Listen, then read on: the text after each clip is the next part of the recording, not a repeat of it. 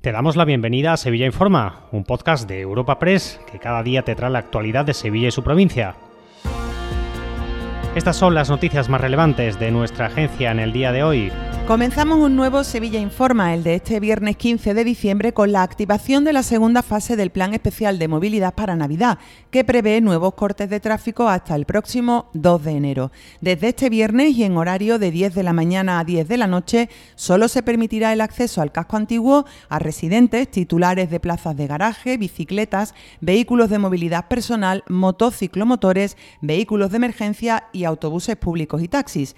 Este viernes también se ha celebrado una nueva sesión de la Comisión de Control al Gobierno en el Ayuntamiento, en la que los pisos turísticos han centrado buena parte del debate. El Gobierno municipal ha recordado a los grupos que no puede ir contra la ley, respondiendo así a las reclamaciones de que no se concedan más licencias. Escuchamos a Ismael Sánchez de Compodemos Izquierda Unida y a Juan de la Rosa, delegado de urbanismo. O miente usted o miente el señor alcalde. O ustedes cometieron un fraude electoral y engañaron a los vecinos y a las vecinas diciéndole una cosa y haciendo ahora otra. Está claro que las zonas turísticas hay que limitarlas, ese es el camino.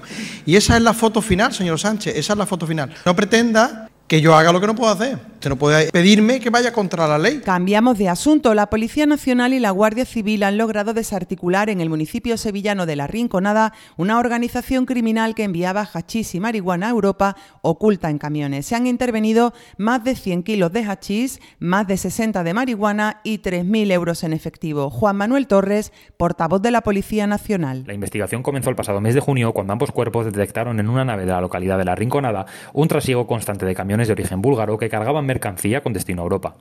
Los agentes se percataron de que simultáneamente a la llegada del camión llegaba un individuo que se desplazaba en avión desde Holanda y que en unión de sus contactos en Sevilla procedía a la supervisión de la compra de la sustancia estupefaciente.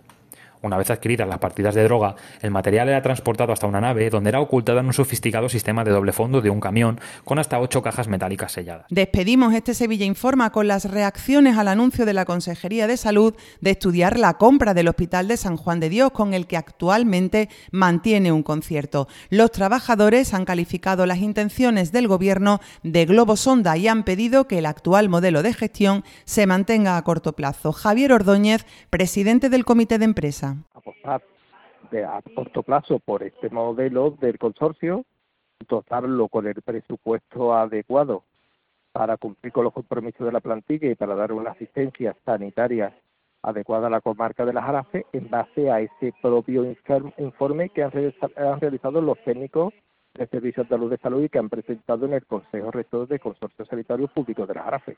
Y posteriormente lo que habría que hacer a medio plazo, abrir una mesa de diálogo ya con todas las partes. Dos apuntes más antes del cierre. El ayuntamiento ha nombrado al productor Manuel Castillo como director del Festival de Cine de Sevilla. El icónica Sevilla Fest incorpora al cartel de 2024 a Mar Anthony, Kini, Vetusta Morla y Siempre Así. Te recordamos que puedes suscribirte y descubrir el resto de episodios de este podcast en nuestra página web entrando en europapress.es barra podcast o a través de las principales plataformas de podcasting